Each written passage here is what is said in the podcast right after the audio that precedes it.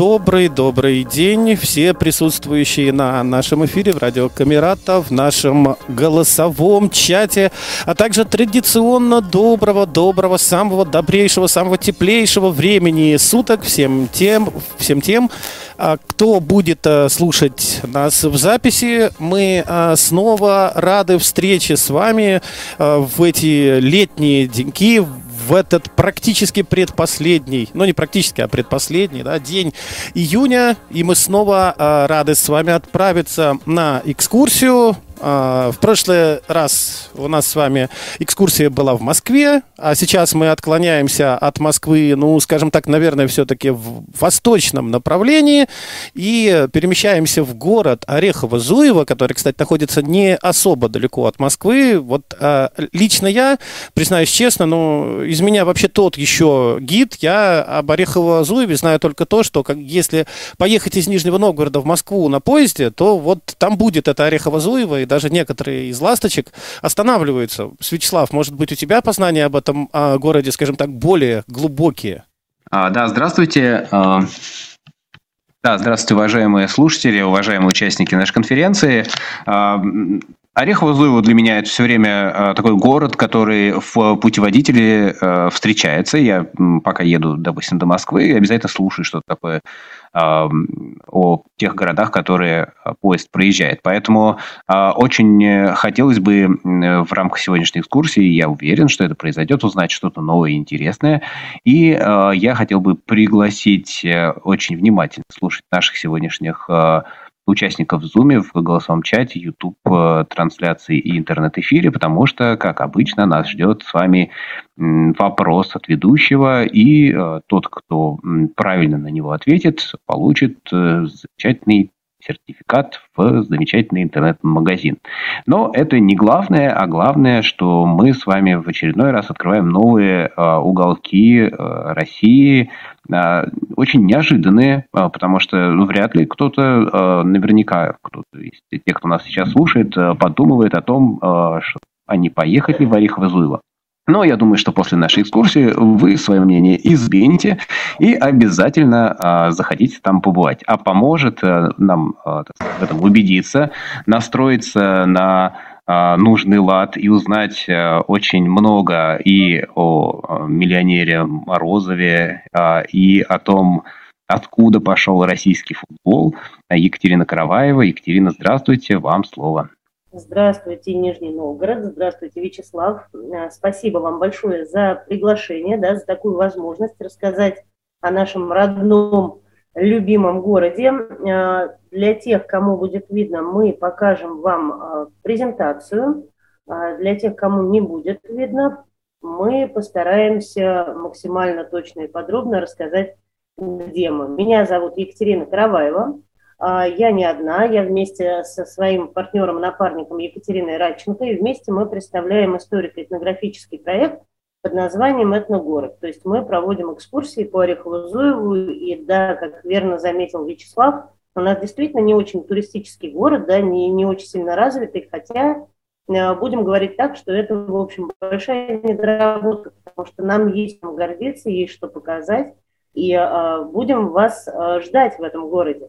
А, что же у нас есть интересного? А, да, наверное, каждый из вас слышал про знаменитую династию Морозовых. А, сегодня мы не пройдем с вами по всем туристическим местам, а пройдем только по основным, скажем так, фабричным местам, да, для того, чтобы у нас с вами осталось местечко, время и возможности узнать еще потом побольше тайн. Но сегодня некоторые тайны тоже с вами откроем.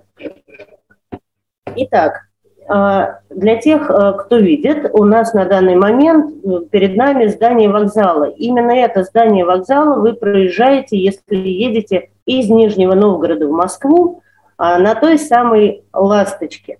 Именно сейчас да, встречает вас вот такой вот вокзал, который, в общем-то, не изменился с прошлых времен. Мы не будем сегодня в вокзале особенно останавливаться, просто покажем вам старый вариант вокзала, когда еще Сейчас он перед вами. Это небольшое здание, да, это буквально две пути, и нет еще платформы, люди в старинных одеждах. То есть на тот момент мы бы встретили вас так, и сразу проводим вас в сторону фабрик.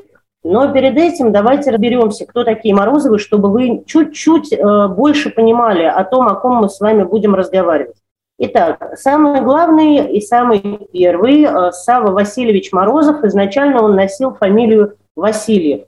Все мы с вами знаем, да, как раньше давали фамилии, если вас зовут Иван, а папу вашего зовут э, Петр, то вы будете Иван Петров. Так и наш Сава получил свою фамилию да, от своего отца какой момент он стал Морозовым, э, точно, в общем-то, пока еще непонятно. Наши краеведы, наши работники культуры до сих пор ведут поиски информации и очень успешные. Если вы будете в нашем городе, приобретайте книжки Бирюковой Александры Александровны. Э, она у нас достаточно подробно изучает данный вопрос. В том числе, к примеру, она выяснила такой факт, что если официально мы с вами считаем, что Морозов родился в 1770 году, а, то на данный момент эм, есть э, свидетельство о том, что где-то он свой возраст немного прибавлял, где-то убавлял, но в целом будем э, с вами опираться пока на официальную дату. Так вот, э, Сава Васильев или Морозов, да, Сава Васильевич Морозов, он был старообрядец.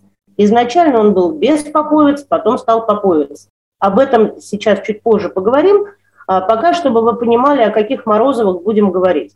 А, у него было пятеро сыновей, но нас с вами сегодня интересуют двое. Старший сын Елисей Савич Морозов и младший сын Тимофей Савич Морозов, а, у которых, в свою очередь, тоже было два сына. Да, у них было больше детей, но я немножечко сжимаю эту информацию, чтобы вам было немножко проще ориентироваться. Итак, дедушка Сава Васильевич Морозов, старший сын Елисей Савич – и у него сын Викула Елисеевич. И в другую сторону опять дедушка Сава Васильевич Морозов, младший сын Тимофей Савич Морозов, и, пожалуй, самый популярный из Морозовых – это Сава Тимофеевич Морозов, уже сын Тимофея Савича. Это просто небольшой такой э, вводный материал, да, который просто необходим для понимания некоторых моментов и э, точно так же поговорим с вами про э, старообрядчество. Да? Э, то есть семья у них была старо, старообрядческая. Кто такие старообрядцы? Когда в 1666 году произошла реформа Никона, э, вы, возможно, о ней слышали, да, появилось э, такое течение новое, как никонианин, то есть, по большому счету, это те самые э, православные, которые на данный момент существуют – которые э, делают крестное знамение, знамение троеперстием, э, означающим Бог Отец, Бог Сын и Бог Дух Святой, и э, пишут имя Христа как и Иисус, да, пять букв, и совершают крестный ход против часовой стрелки. Это, конечно, очень утрированные такие отличия, да, но чтобы вы понимали. А э, чем же отличаются старообрядцы? У них совершается крестное знамение двуперстием, означающим э, Бога, еди, э, единение, скажем так, Бога и человека. Имя Христа они пишут из четырех букв, и, Ису, и простите, Иисус, и крестный ход они совершают по часовой стрелке или по салоне. Вот именно старообрядцами были Морозовы. Морозовы изначально были беспоповц, беспоповцами старообрядцами, а потом уже стали поповцами. Беспоповцы – это те, которые для своих обрядов, ритуалов не приглашали э, попов, да, не принимали их. Э, вот, и э, у них просто выбирался старейшина. Старейшина, кстати говоря, могла быть и женщина, самый мудрый, в общем-то, человек. И с его помощью разрешались какие-то вопросы. Старообрядцы-поповцы, соответственно, допускали э, и беглых попов, кстати говоря, к себе, и, в общем-то, совершали обряды с помощью церковных служителей, скажем так. А, надо сказать, что власть относилась к старообрядцам-беспоповцам куда более негативно, нежели к старообрядцам-поповцам. А, возможно, именно поэтому наш Сава Васильевич в свое время и сменил веру. Но изначально, а, когда он родился, он был крепостным, да, фото его не осталось. Если вдруг вы видите в интернете фото Савы Васильевича Морозова, сейчас вернемся с вами на предыдущий слайд. Вот где фото Тимофея Савича Морозова, вот это фото иногда выставляют за а, фото Савы Васильевича Морозова, в том числе всеми а, обожаемая, обожаемая молодежью ныне э, Википедия, да, вот она грешит подобными вещами, вы, пожалуйста, не верьте, это не он, фото от него не осталось. Впрочем, так же, как и фото Елисея Савича Морозова. Был наш Сава Васильевич крепостным, и неграмотным. Но э, был с очень хорошей э, предпринимательской жилкой, э, соответственно, э, очень трудолюбивым. И э, зарабатывал, э, как гласили местные легенды, что э, соседи говорили о том, что толку из него не выйдет, что и рыбу он нормально не наловит, но, конечно, это все слухи, да, это, конечно, не проверенная информация. А та, что дошла до нашего времени, это то, что Сава Васильевич занимался производством кружев, производством ткани. Например, такая ткань, как нанка. Нанка – это самая элементарная ткань, которая использовалась для пошива а, обычных брюк, э, мужских, простите. Так вот, в это время Наполеон очень здорово помог нашему Саву Васильевичу и сжег Москву. Дефицит тканей. Наш Сава Васильевич, как гласила семейная легенда, семейное предание, пешком ходил в Москву продавать свои ткани. Купцы, узнав о том, что э, качество тканей Сава Васильевича очень высокого качества, да, э, очень хорошие ткани, э, соответственно, они выходили и перекупали у него эти ткани.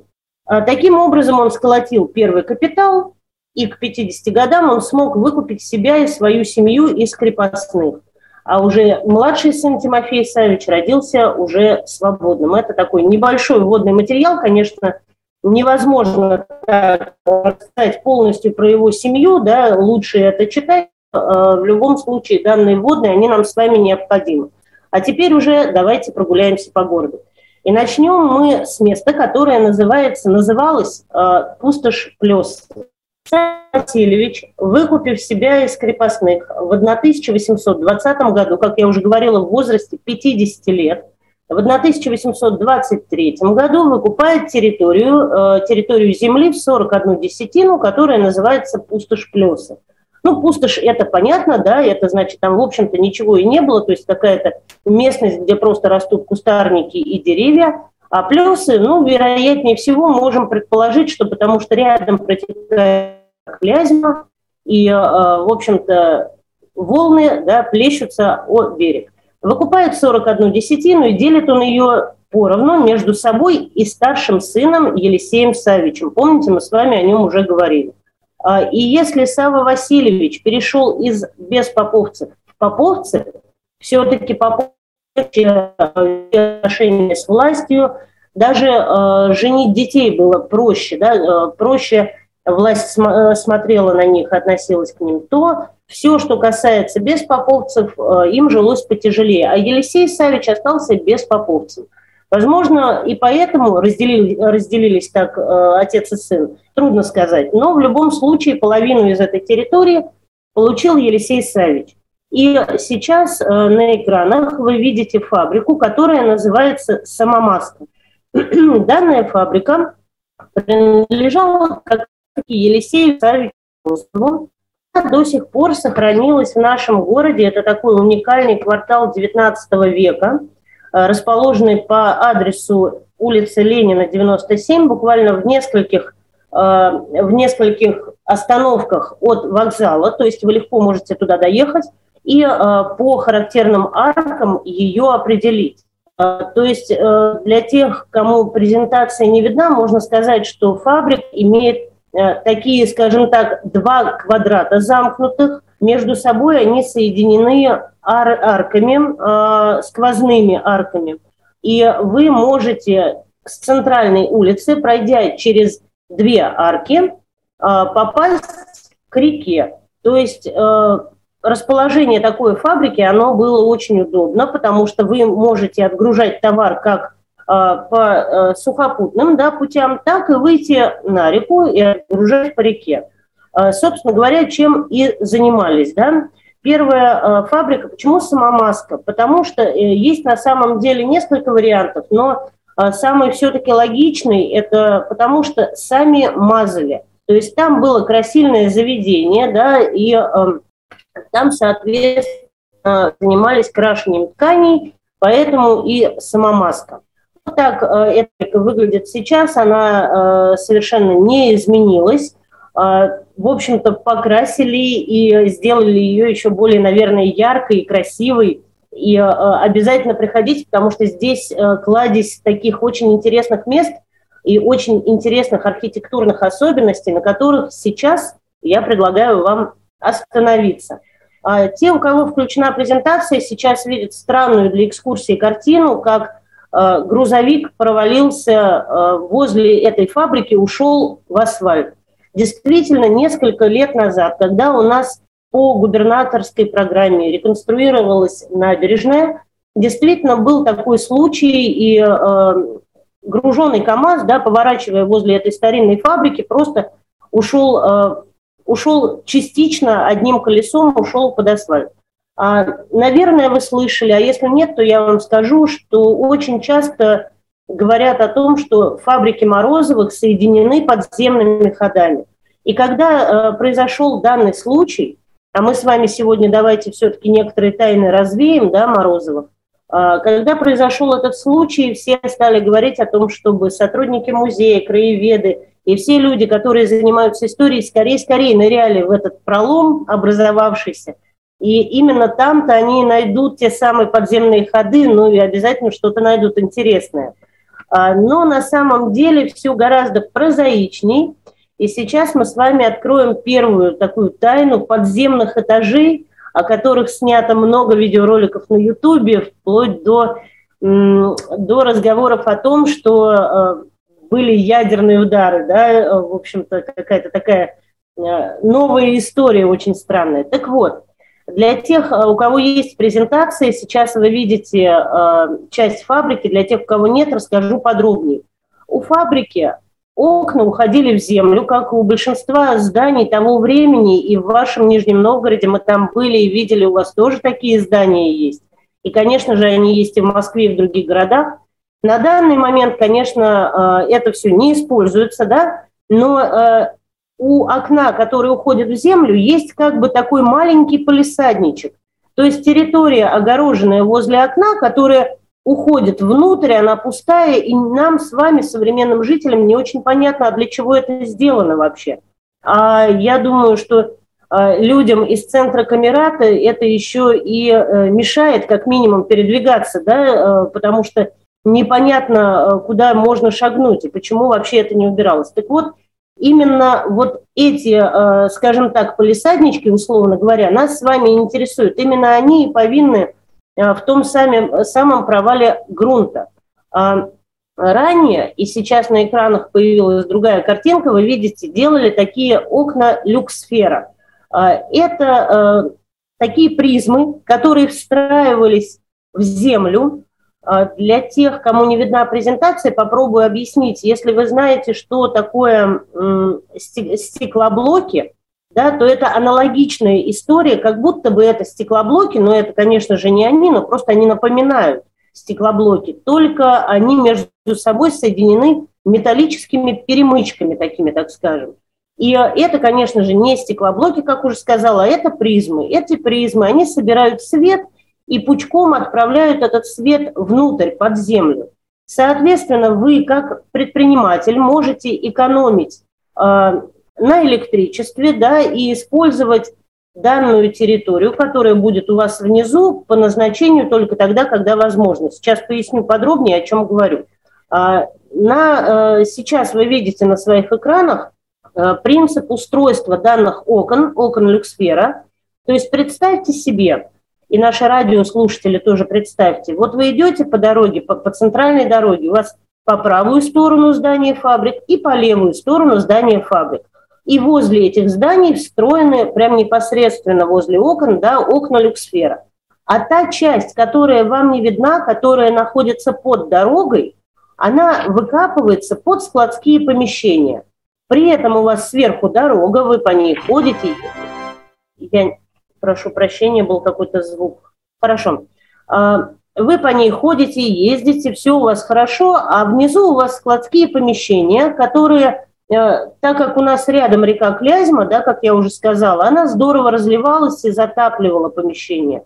Но при этом, когда э, разлива нет, вы можете использовать их как складские помещения, не затрачивая ни рубля ни на освещение, ни на какое-то дополнительное еще что-то оборудование. Так вот, эти окна люксфера, они очень широко использовались, а, но а, в начале 20 а, века они перестали использоваться. Вот так это выглядело изнутри, то есть когда вы находитесь внутри помещения складского, у вас над головой большие решетчатые сооружения в металлической конструкции, в металлической оправе. И именно эта металлическая оправа со временем э, начала давать течи, протечки.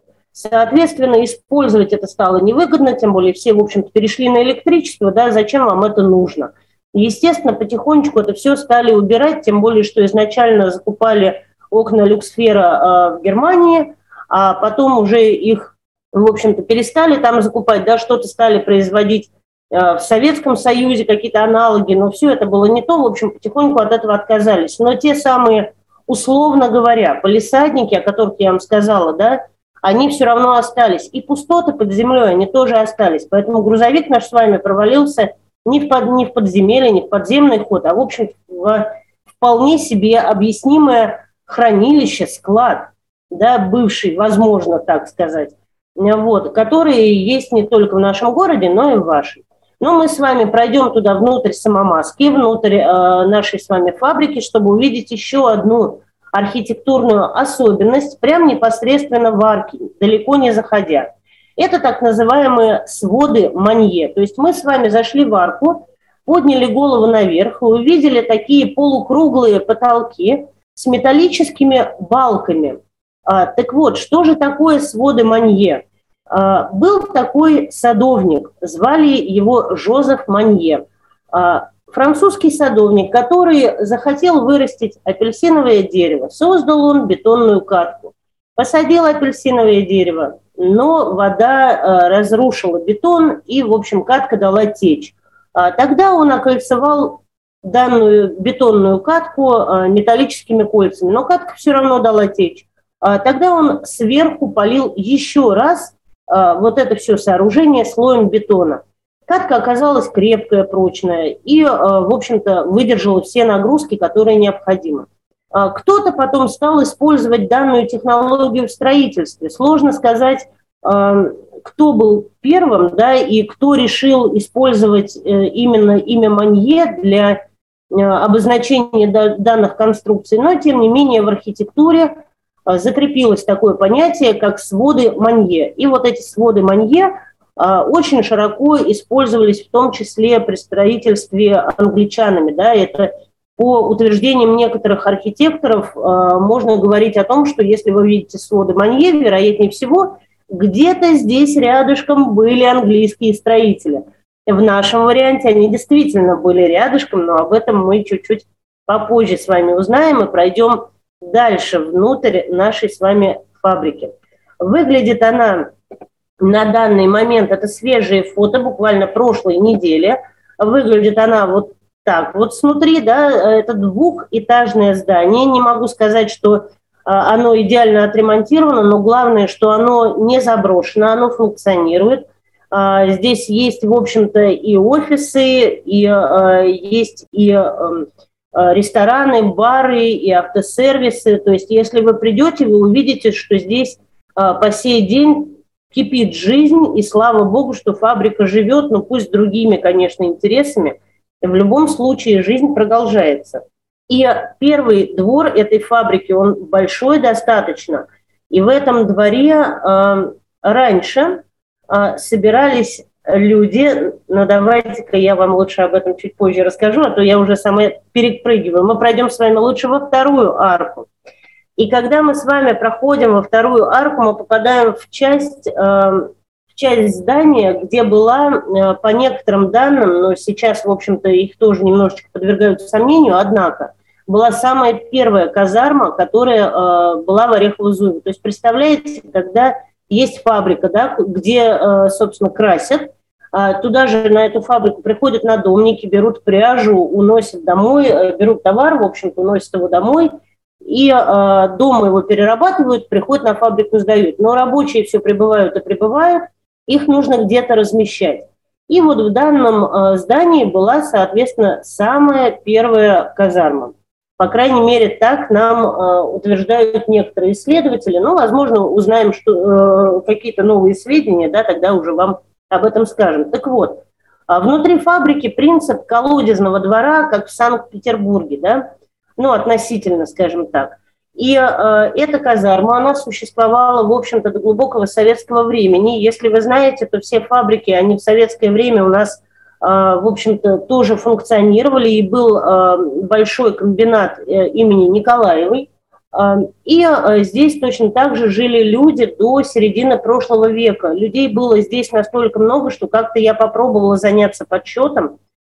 И получилась у меня следующая арифметика, что если мы с вами на данный момент возьмем обычный девятиэтажный четырехподъездный дом, да, э, в котором в каждой, допустим, квартире живут мама, папа, два ребенка, то вот такой огромный э, дом э, в нескольких вариантах, в вариантах 6-7 домов заселяли сюда.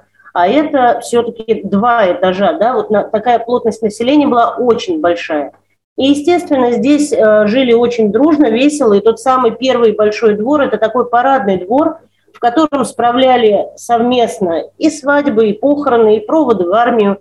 И, в общем-то, любую, любое событие, радостное и горестное, отмечали совместно. А при всем при этом здесь были, э, назовем их очень условно, такие совместные, скажем так, детские сады импровизированные – когда на этаже была, к примеру, одна бабушка, которая могла посидеть с вашими детьми. Вообще в казармах жили э, люди очень открыто, и при Морозовых существовали такие хожалы, которые ходили по э, коридору да, и смотрели, все ли хорошо.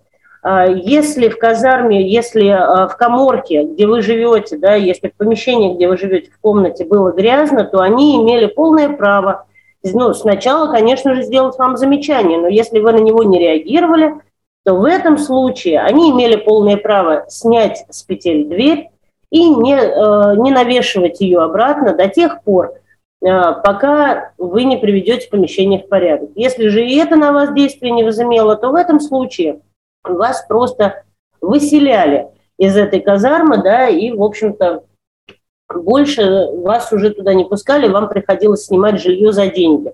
А в советское время, когда были дискотеки, на самом деле есть свидетельства а, людей, которые здесь жили, боялись в городе местных жителей, которые жили в этой казарме, потому что периодически они выходили на такие профилактические, скажем так, выходы, если можно так выразиться. И ну, немножечко запугивали местное население, мол, помните, кто здесь живет. Народ здесь жил действительно крутого нрава. Вообще хочу сказать о том, что в наш город приезжали во времена Морозовых люди с 18 губерний, в советское время со всех 15 союзных республик к нам вербовали сюда народ. Поэтому а, наша кипучая и бурлючая, не побоюсь такого странного слова, кровь, она в нас сохраняется. И об этом даже говорит тот факт, что сзади этой казармы а, был, во-первых, импровизированный стадион – ну, как стадион, просто поляна, поляна, да, э, поросшая травой, назывался он в народе «Ветер дует». Конечно, ветер дует, потому что это был берег Клязьмы, да, и, естественно, там а, всегда были большие ветра. Туда выходил народ поиграть. А рядом, а, по, по воспоминаниям местных жителей, была а, небольшая, можно сказать, чтобы для облегчения понимания, скажем так, небольшая пристань. Но это не пристань, называлась она в народе «Тамбочка». Так вот, с этой тамбочки местные учили плавать детей. То есть представьте, э, достаточно э, быстроходной на тот момент и глубокой и полноводной была наша Клязьма, по ней ходили баржи да, до середины прошлого века, так точно. Так вот, детей с этой тамбочки совершенно спокойно отправляли, не умеющих плавать, обращаю ваше внимание, отправляли с тамбочки в воду, ну и, в общем, э, видимо, у ребенка не оставалось, наверное, шансов, кроме как научиться плавать. Ну, жить захочешь, да, плавать научишься. Наверное, так. Э, крутой нрав сохраняется у наших жителей по сей день. Если хотите, приедете, расскажем и покажем. На фабриках, на наших, есть такие еще архитектурные элементы в виде стяжек. Сейчас они на ваших экранах подробнее для наших радиослушателей скажу что э, эти металлические стяжки имеют принцип болта, они стягивают стену. А, тоже любители альтернативной истории здорово проходятся по этим стяжкам и говорят, что их чуть ли не в кармане надо носить с собой для того, чтобы счастье обрести и желание исполнить. Но сегодня и этот миф мы с вами развенчаем. Эти стяжки имеют а, либо вид такого штурвала, э, внешне, если мы смотрим на них, да, либо просто такой металлический, ну, конус, скажем так. Но на самом деле представьте себе толщу стены и обычный там болт да, с гайкой. Вот этот болт с гайкой закручивается, толщу стены эту все он держит. Когда любители альтернативной истории говорят о том, что не было на тот момент э, станков, которые давали такую сильную вибрацию для того, чтобы держать эти стены, да, мы можем возразить им только одним. У нас, у нас река, та самая полноводная река, которая очень сильно разливалась. А как вы знаете, вода здорово подтапливает здание, и э, точно так же здание может э, крениться. Но э, стяжки не давали, в общем-то, э, возможности зданию деформироваться. Поэтому приезжайте, и э, мы вам продемонстрируем эти стяжки. Но мы с вами плавно добрались до еще одних сводов Манье и выхода как раз-таки к Лязьме. То есть это тот выход дополнительный, который э, был на реку. Можно э, через этот выход, пройдя, на данный момент оказаться, э, на, э, оказаться на Клязьме. Но я хочу немножко э, подробнее, одну минуту, остановиться на жилье для рабочих, да, э, для тех, у кого есть видео, можете увидеть фото рабочих, да, того времени. А я хочу показать вам э, фото коморки, где жили рабочие. Для тех, у кого радиотрансляции, сейчас подробно расскажу, что это и э, почему. А, это фото из нашего историко-краеведческого музея, у которого очень большая коллекция, в принципе, связанная Э, с наследием Морозовых, и, пожалуйста, приезжайте в гости и посмотрите. Там есть э, и, в общем-то, э, инклюзивные да, возможности для проведения инклюзивных экскурсий. Если вы сейчас видите это изображение, то можете заметить, что кровать стоит справа и слева. Слева над кроватью висит маленькая люлечка из бересты, и в этой комнате есть отличительная особенность. А, есть два красных угла. Все мы с вами знаем, что в, каждой, в каждом доме, в каждой избе был всего один красный угол с иконами. Почему же здесь их два? Все очень просто. А, в каждой коморке а, жило минимум две семьи. Получается, жили, как э, в народе говорили, по сторонкам. То есть одна семья справа, другая слева. И красный угол, соответственно, одной семьи и другой. Но этого было мало. И наверху строились так называемые палати. То есть э, большая высота потолка позволяла сделать второй ярус в комнате, на который можно было забраться по лесенке, и там, как правило, размещали молодоженов. Но, естественно, что за семья без детей? Да? Мы же знаем с вами, что раньше семьи были э, с большим количеством деток. Так вот, кровати были достаточно высокие, отопление паровое, полы были теплые, и детки спали либо под кроватью, а, либо еще дополнительно а, могли спать рядом на сундуке. Таким образом, в одной комнате могли жить и 15 человек, да, несколько семей вместе. То есть то, э, та информация, что я вам рассказала про Хажалова, да, что он следил за порядком. Во-первых, конечно же, э, когда это такое многолюдное общежитие, назовем его современными словами так, э, конечно же, приходится очень здорово следить за порядком. Не буду раскрывать тут э, все секреты, лучше приедете в музей, увидите сами и услышите от сотрудников. А мы с вами перейдем к фабрике, которая находится рядом. Помните, в самом начале мы говорили с вами о том, что пустошь Плеса – это 41 десятина, и лишь половину Савва Васильевич Морозов отдал своему старшему сыну Елисею. А вторую-то половину, что же с ней-то произошло? Вторая половина осталась самому э, Саве Васильевичу, его младшему сыну Тимофею Савичу. И э, вот такой красивый красно-кирпичный гигант появился на этой территории. Э, в общем-то, можно сейчас на фото посмотреть. Это большая фабрика. Для тех, кому не видно, скажу, что здесь четыре этажа, и наверху еще есть большая двухуровневая башня. И эта башня венчается еще наверху э, звездой, которую на фото не очень хорошо видно, но, но это уже звезды более позднего времени, советского времени, на каждой фабрике у нас была такая звезда, и фабрика могла ее зажечь только тогда, если она выполнит план. Пока план не выполнен, почетно э, зажигать звезду, увы и ах, нельзя. Так вот, э, эти фабрики, соответственно, уже были построены э, с помощью англичан, и э, рядом рядом с этой фабрикой. Здесь за деревьями не видно на фото, поэтому покажу вам на другой картинке. Это тоже часть фабрики, только стоящая немножечко с другой стороны. Тоже старинное фото. В фабрике, скажем так, с зубчатыми крышами. Разберемся, что, что же это такая за архитектурная особенность, что это за крыши, которые идут прям зубчиками.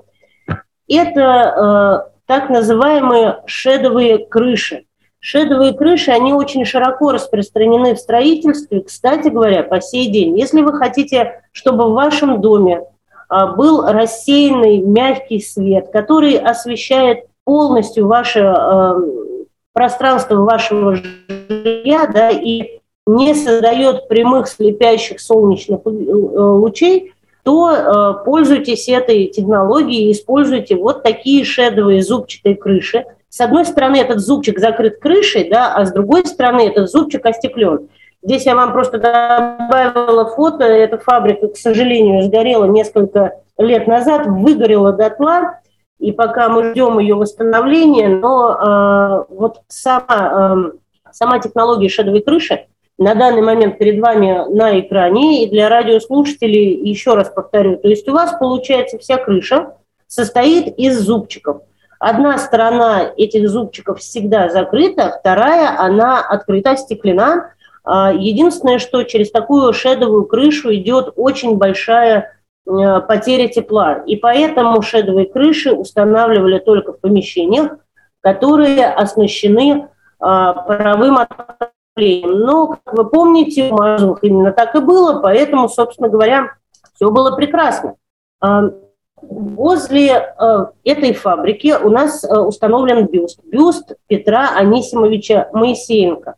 Петр Анисимович Моисеенко э, был работником на фабрике у Морозовых, и вместе с тем он был революционером, и, возможно, вы слышали, в наших краях произошла Морозовская стачка, а, стачек было в России много, но именно Морозовская вошла во все учебники как самая, одна из самых крупных, да, и после которой, в общем-то, задумались, задумались э, фабриканты о том, чтобы дать э, послабление, потому что как мы, как рабочие жили, я вам уже сказала, да, э, хочется сказать о том, что Э, условия труда были, в общем-то, нелегкие. Работали и дети, и взрослые, по 12, по 14, по 16 часов.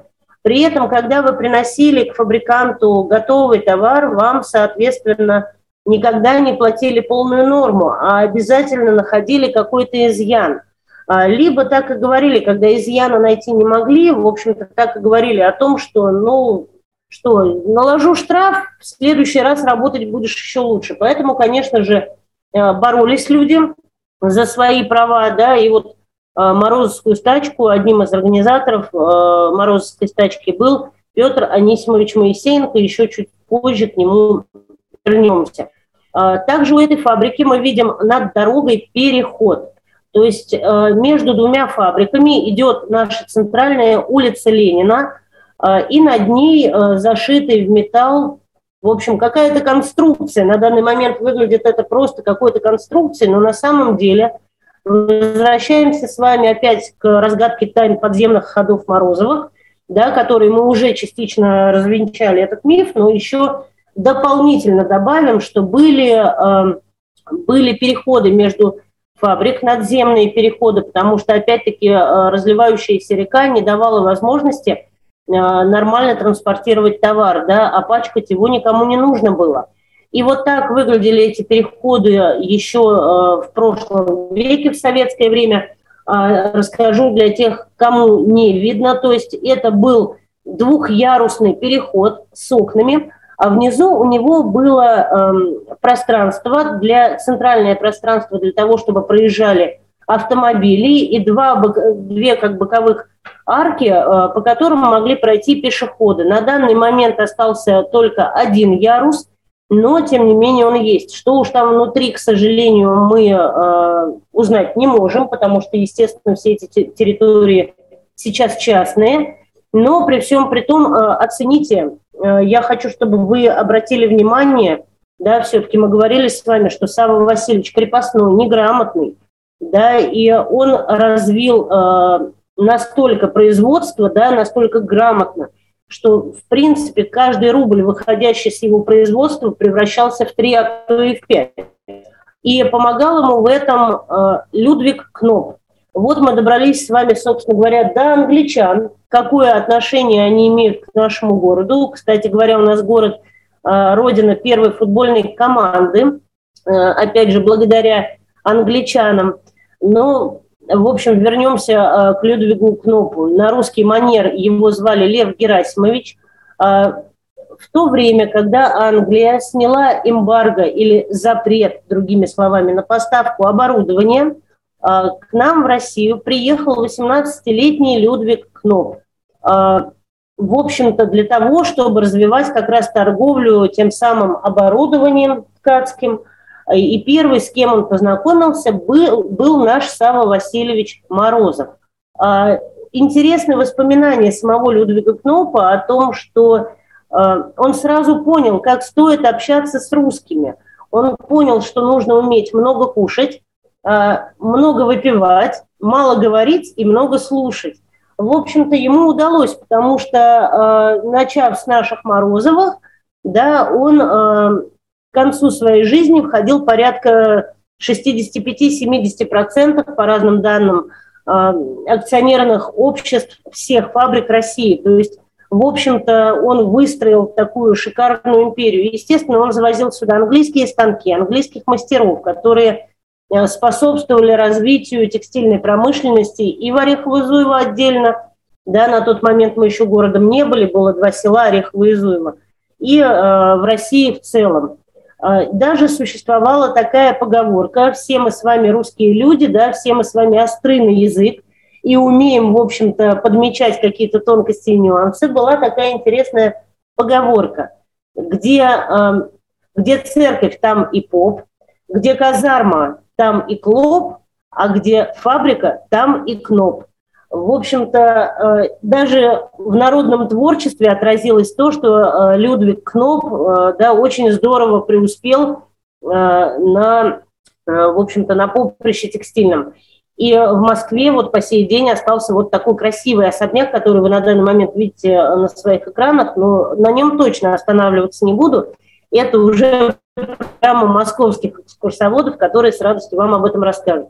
А мы с вами а, повернем на улице Ленина чуть в другую сторону и перейдем а, к зданию конторы Морозовых. Двухэтажное здание, оно, во-первых, очень красивое, но, во-вторых, а, хочу сказать, что оно создано архитектором. Казалось бы, мы, мы все-таки на удалении от Москвы, да, и мы были так, такой все-таки глушью на тот момент, но при этом данное здание а, создал архитектор московский, к которому мы сейчас перейдем, но пока перед нами с вами здание, хочу обратить э, внимание на два момента.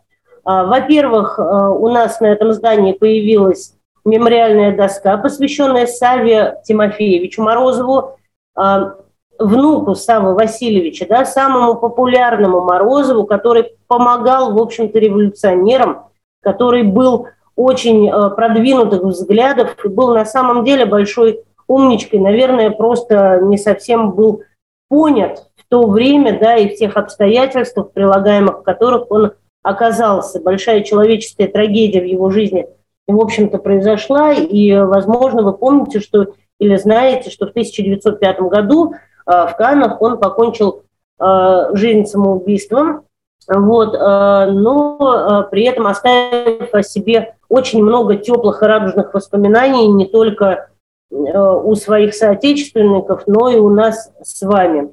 А по поводу здания хочу сказать, что контора располагалась на втором этаже, тоже э, на э, пример английских специалистов, потому что на первом этаже обычно всегда была э, простите, булыжная мостовая, да, по которой ехали лошади, это было шумно, это было пыльно, это мешало работать.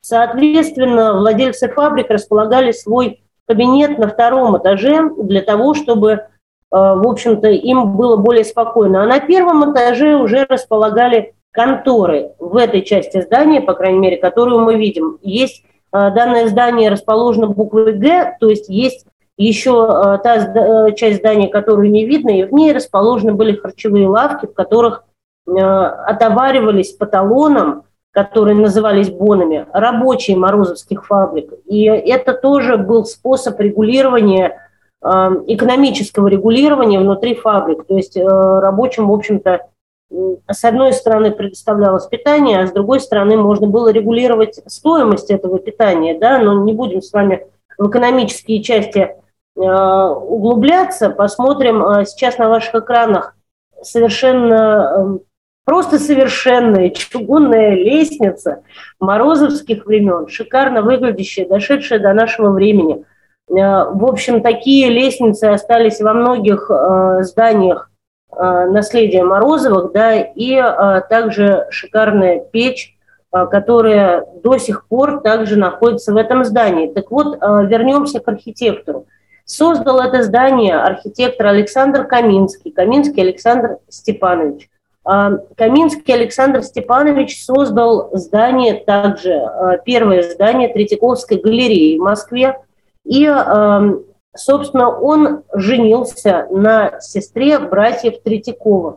То есть человек, человек очень умный, человек талантливый э, профессионально, да, плюс ко всему сейчас бы мы сказали о том, что это такая золотая молодежь, да, и человек с определенным, ну, скажем так, человек, имеющий большие возможности, назовем его так, и при этом э, приезжал к нам сюда, в наше маленькое Орехово-Зуево, и оставил здесь свое наследие. Правда, э, карьера Александра Степановича закончилась не очень хорошо, но об этом вы и сами можете узнать, э, что за трагедия произошла в его жизни. Просто дам вам такую интригу для э, дополнительного изучения – а мы все-таки вернемся к Морозовскому наследию. Вот у этого здания, как видите, по правой стороне от здания ранее были ворота, а, на которых был сторож, можно было в них проходить. Именно в эти ворота прорвались в свое время, а, во время Морозовской стачки, да, огромная толпа народу.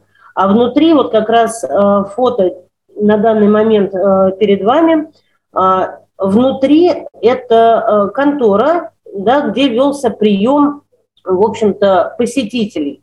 То есть это были большие, просторные, а, светлые помещения, а, созданные по а, первому слову, скажем так, техники, архитектуры и всего, что на тот момент было. Здесь были, в общем-то, и ватер-клозеты оборудованы.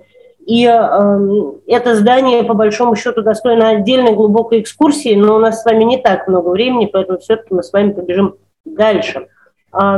Перед вами сейчас на экранах как раз э, картина, картина, посвященная Морозовской стачке, э, которая э, экспонируется в нашем музее. И создана она местным э, художником Шапошниковым. Э, в общем-то, помимо картины нашла для вас такой фрагмент. Был диафильм создан в 1985 году, был уже создан, создан к столетию э, Морозовской стачки, был создан диафильм. А, для детей. И а, здесь есть один из слайдов, где изображен тот самый Петр Анисимович Моисеенко, о котором мы с вами ранее говорили.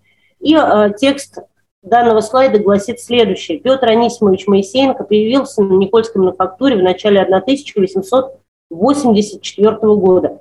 Позади тюрьма и сибирская ссылка, а сюда он приехал для того, чтобы открыть ткачам глаза на порядке в Морозовской вотчине.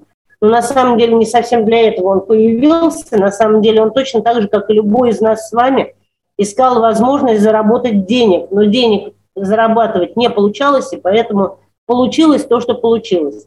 Во дворе э, здания бывшей конторы установлен памятник. Сейчас он на экранах. Это памятник борцам революции. История этого памятника тоже очень интересна на самом деле. Э, установлен он был в 1923 году. Э, тогда еще э, на открытие приезжал сам Петр Анисимович – а, памятник а, был создан по образу и подобию а, монумента свободы, который стоял в Москве с 1918 по 1941 год. Это такая московская статуя свободы, назовем ее так. Вот наш памятник повторяет не на 100%, он как бы немного копирует, скажем так, тот памятник, да, который уже на данный момент в Москве не существует, но наш памятник пошел еще дальше и является пантеоном. А, что это значит? А, через некоторое время, буквально менее года, а, после открытия памятника Петр Анисимович Моисеенко, который боролся за права трудящихся, он умер. И захоронили его в центре города у подножья данного памятника. Поэтому на данный момент э, памятник содержит захоронение. Кстати говоря, он менял свой облик, да, и э, рабочий, который сейчас установлен на этом памятнике и держит э, с нами и руку вверх, вот сейчас на экранах варианты предыдущего, как бы предыдущие варианты данного памятника до реконструкции, можно посмотреть, что рабочий был изображен по-разному. Где-то рука была в сторону, где-то э, знамя было иначе. И внутри памятника были четыре барельефа. А сейчас они, к сожалению, отсутствуют. Они очень, э, очень здорово украшали данный памятник. И сзади, э, сзади как раз этого памятника располагались те самые харчевые лавки. В советское время там располагался историко-краеведческий музей, но сейчас его перевели в другое место. Так вот, вернемся опять к памятнику захоронения на Петре Анисимовиче не закончились. И э, не углубляясь в подробности, учитывая, что мы с вами общаемся все-таки уже э, продолжительное время, э, к нему захоронили еще трех человек, э, революционеров. Они по сей день, в общем-то, там покоятся. Конкретно места, опять-таки, захоронения мы сказать не сможем, потому что это ну, доподлинно, скажем так, не задокументировано, и это, наверное, еще предстоит выяснить. Но вот в центре нашего города между исторических зданий рядом с хлебозаводом тоже еще времен Морозовых и действующим по сей день расположен вот такой вот памятник-пантеон а, с ведущими, в общем-то, борцами. И э, нашла фото на просторах интернета, где э, фото советского времени, тех времен, когда еще к памятнику приводили и э, детей детского сада, и детей школы, и посвящали в пионеры, и все это, естественно, было в совокупности с познанием традиций, да, в том числе революционных. И э, я хочу сейчас передать слово Екатерине э, своему напарнику и своей коллеге, для того, чтобы она могла задать вам вопрос, и потом еще чуть-чуть, я думаю, что пообщаемся. Добрый день, дорогие друзья. А, вопрос будет, а, наверное, все-таки из бытовой сферы, которая близка в любом случае каждому. А Екатерина упомянула такую интересную должность хожалой. А, так вот, кто внимательно слушал, напишите нам, пожалуйста, какие необычные функции он имел, то есть каким необычным образом он мог наказать нерадивых жителей казармы. Наверное, давай сократим этот вопрос до того, что самое страшное наказание, что да? Ну, там два, как бы, я думаю, можно засчитать оба варианта, если что. Хорошо. Ну что ж, а я напомню, что э, ваши ответы нужно присылать на WhatsApp номер 8 920 046 80 80. Именно сообщение. Оно может быть голосовым или текстовым, это не важно. Звонить не нужно, нужно отправлять сообщение. 8 920 046 8080. Собственно, это мой номер телефона. Можете его добавить в адресную книгу, э, обязательно пригодится. Этот номер у нас был в анонсе. А, те люди, которые у нас, э, все кто у нас э, пришлют э, правильные ответы, мы их э, да, добавим в такой в особенный списочек наших активных участников.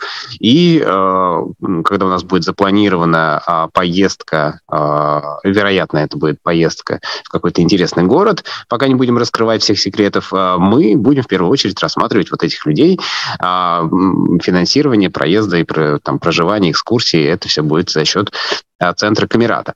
Ну что ж, э, еще раз тогда э, номер WhatsApp 8 920 046 80 80 присылайте. Я думаю, что у нас еще будет немного времени, а те люди у нас, которые по каким-то причинам не хотят участвовать в нашей викторине, могут уже прямо сейчас задавать вопросы, а, либо, может быть, у вас еще есть что дополнить. Может быть, повторить вопрос, пожалуйста, да.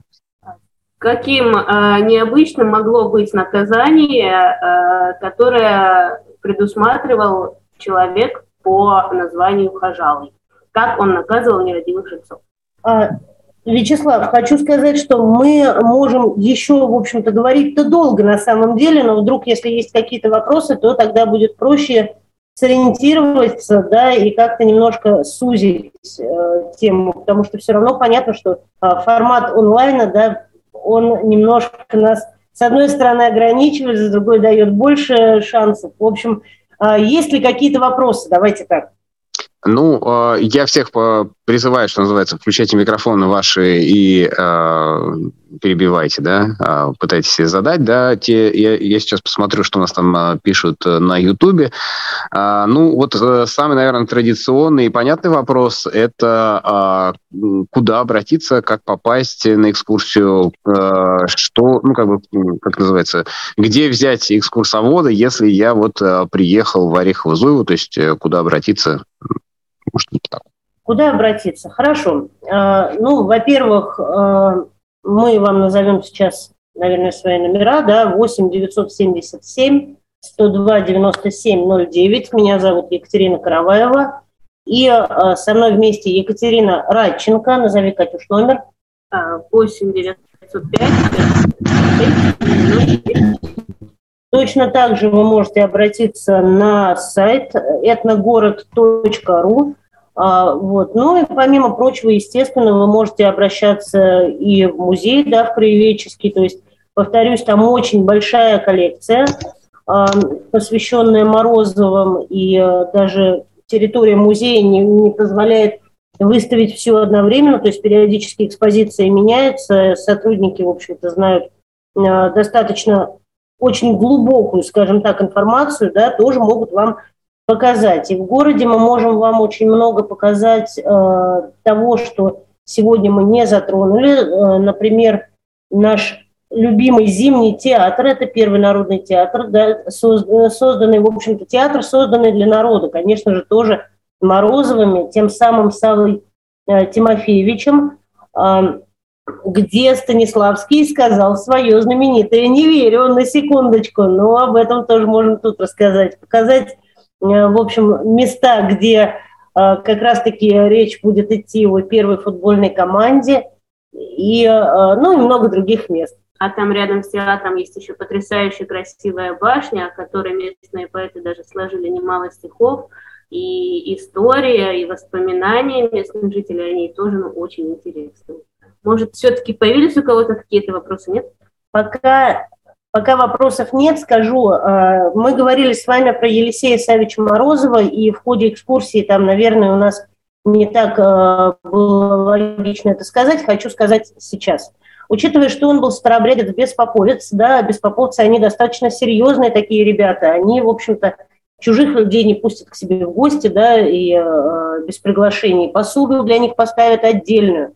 Так вот, сохранились э, свидетельства современников о том, что один из возмущенных современников создал такую книжку под названием «Сектанты». И вот в этих сектантов попал, в общем, и наш Морозов вместе с Рябушинскими с Москвы, и э, взывал там автор книги к тому, что надо чуть ли не выселить их за пределы Москвы и области, и чтобы, в общем-то, не видели их и э, не, не разлагали они современное общество.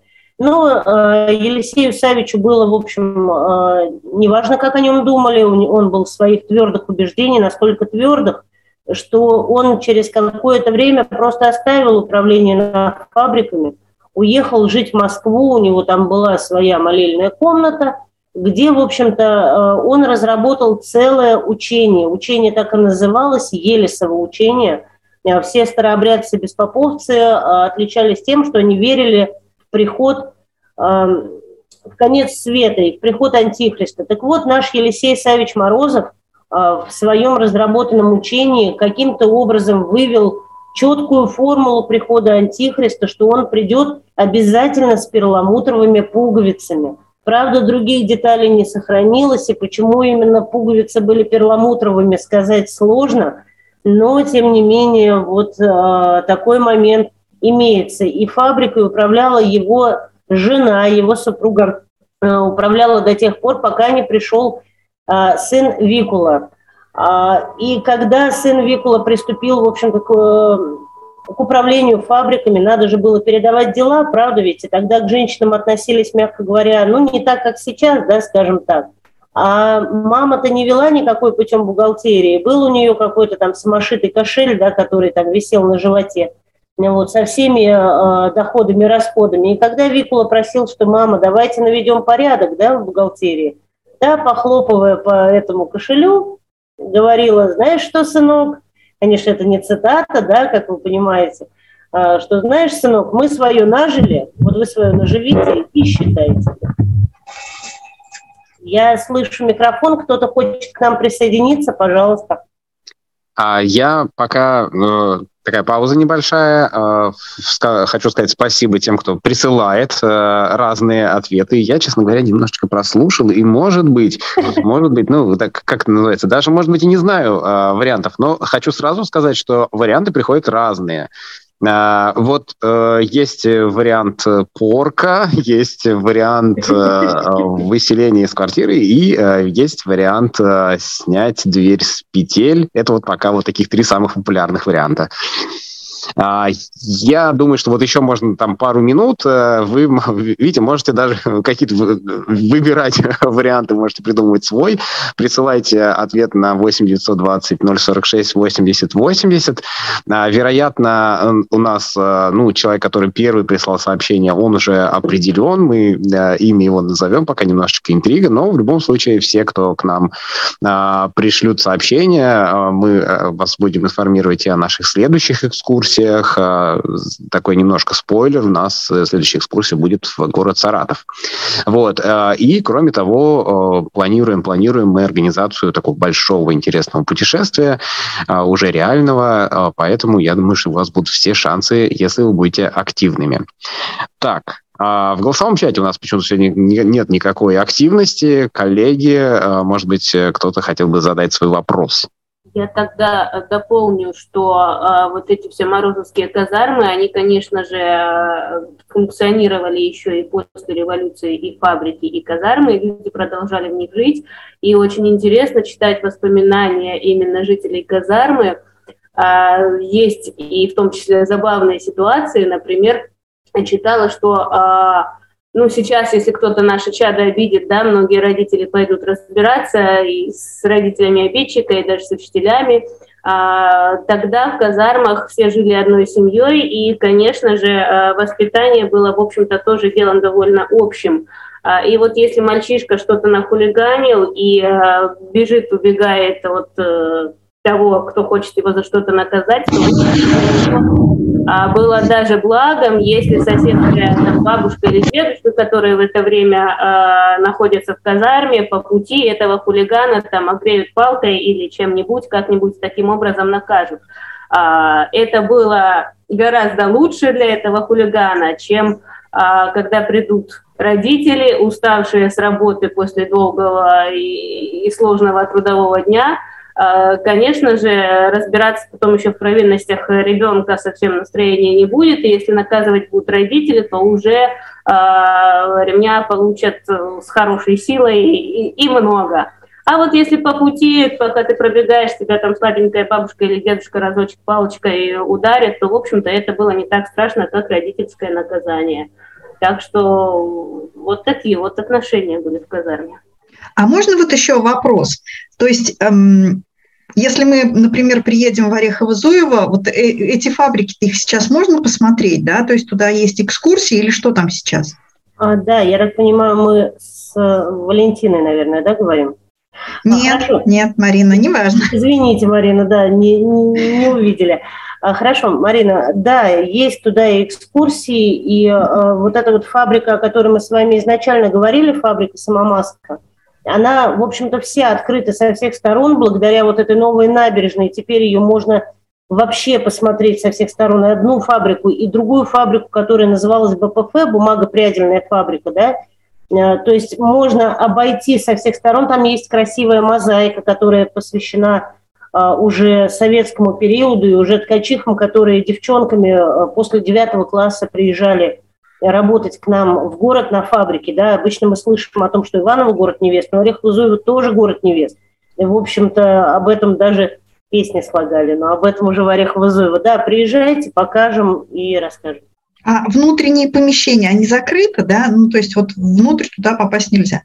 В данный момент там э, бизнес-центр, и там э, есть креативный uh-huh. кластер, то есть это уже не совсем фабрика том uh-huh. понимании Морозовском, а, но как раз-таки для нас это, наверное, больше плюс, потому что внутрь можно свободно пройти, можно увидеть даже и станки, можно вкусно пообедать, и, соответственно, все стены посмотреть, пощупать, uh-huh. проникнуться атмосферой и, и Спасибо. Пока вопросов нет, хочу сказать э, Вячеславу, э, сделать такое предложение. Давайте так, если э, у вас ответов будет больше, чем ожидалось, то давайте мы просто можем прислать там 3-4 открытки из Орехова-Зуева тем, кто победит. Либо можем просто второй вопрос вам сейчас предоставить, да, и как бы, ну, как хотите. Просто подождите, подождите. Открытки – это всегда хорошо. Это всегда замечательно. Давайте только сначала, э, ну, я так, э, судя по тому, что у нас активность э, в приеме сообщений так снизилась, да, и у меня, собственно, вопрос. Вот все-таки правильный ответ в данном случае – это выселение или снятие двери с петель?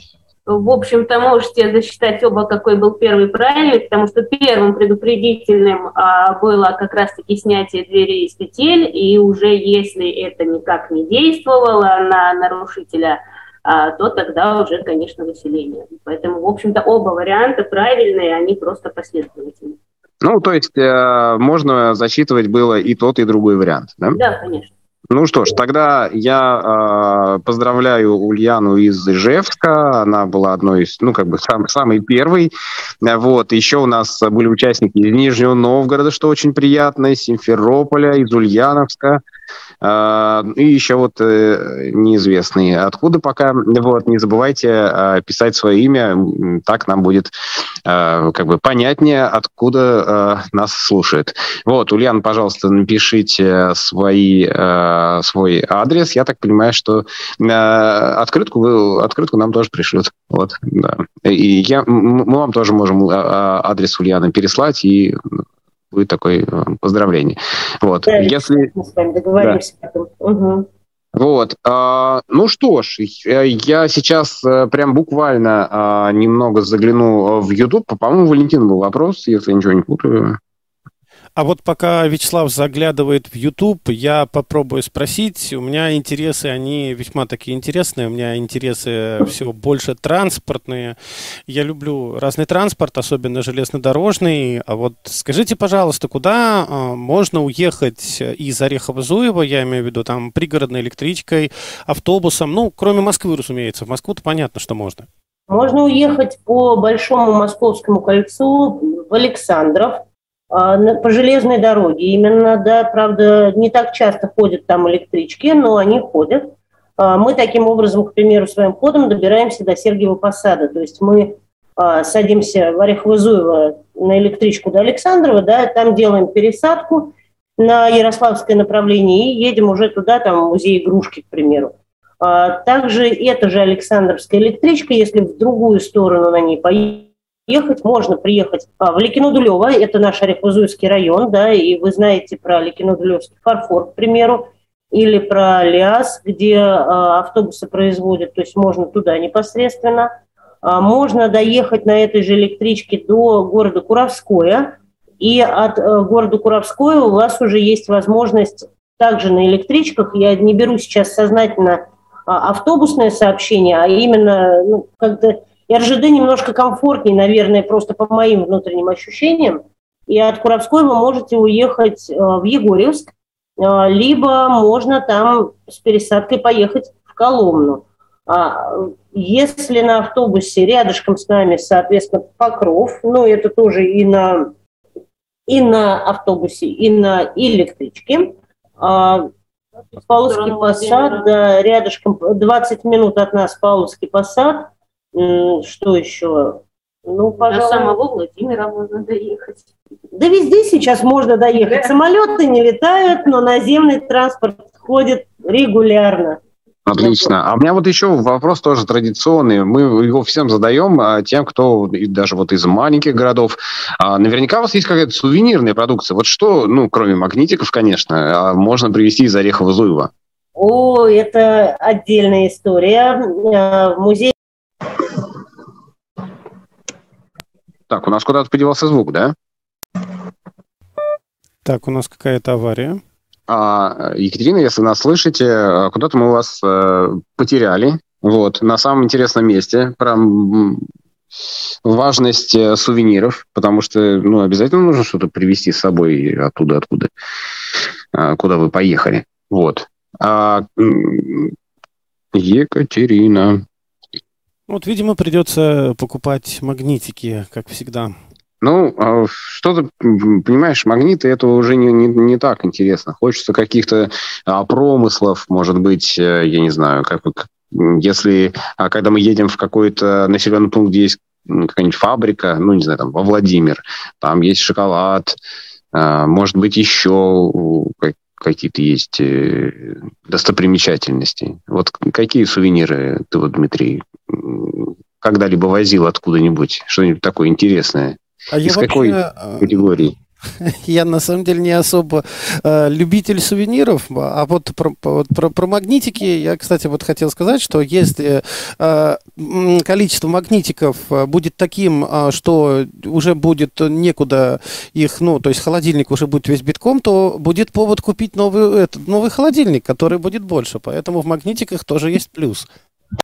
Вячеслав, там в Зуме пишут, что запрещен организаторам включать звук участникам.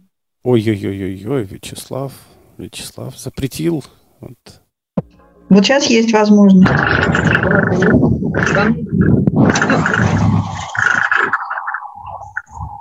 А какие-то э, звуки такие интересные прям.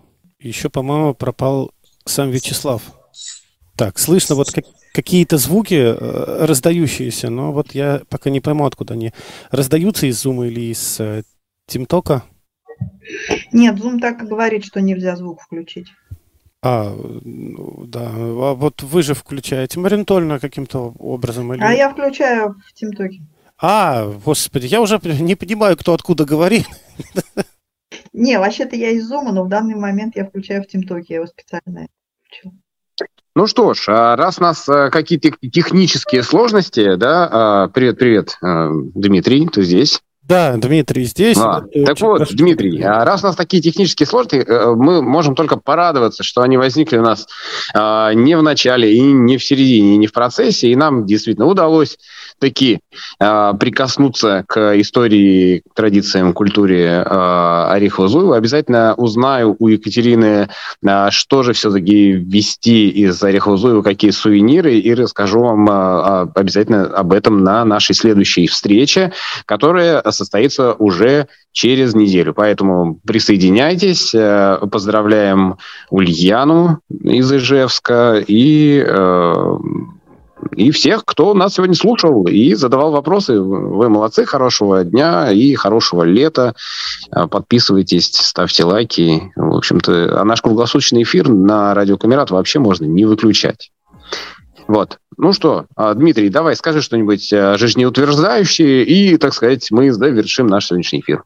А, да, спасибо. Я вот а, обычно говорю в начале, да, но сегодня а, скажу в конце. Да, всем, а, всем огромное спасибо за то, что в эти вот летние дни во многих а, местах сейчас жарко, но вы находите возможность нас слушать. Мы тоже будем стараться радовать вас чем-нибудь э, интересным, хорошим, позитивным. И а, с некоторыми из вас с удовольствием совершим реальное путешествие. Э, как бы путешествие в компании с Эмиратой, я вам скажу, это очень много значит, поэтому активнее участвуйте и потом будете э, рассказывать э, друзьям, знакомым, что вы путешествовали с Камератой. Они будут, они будут завидовать, потому что иначе невозможно. Всем счастливо, всем всего хорошего и до следующей среды.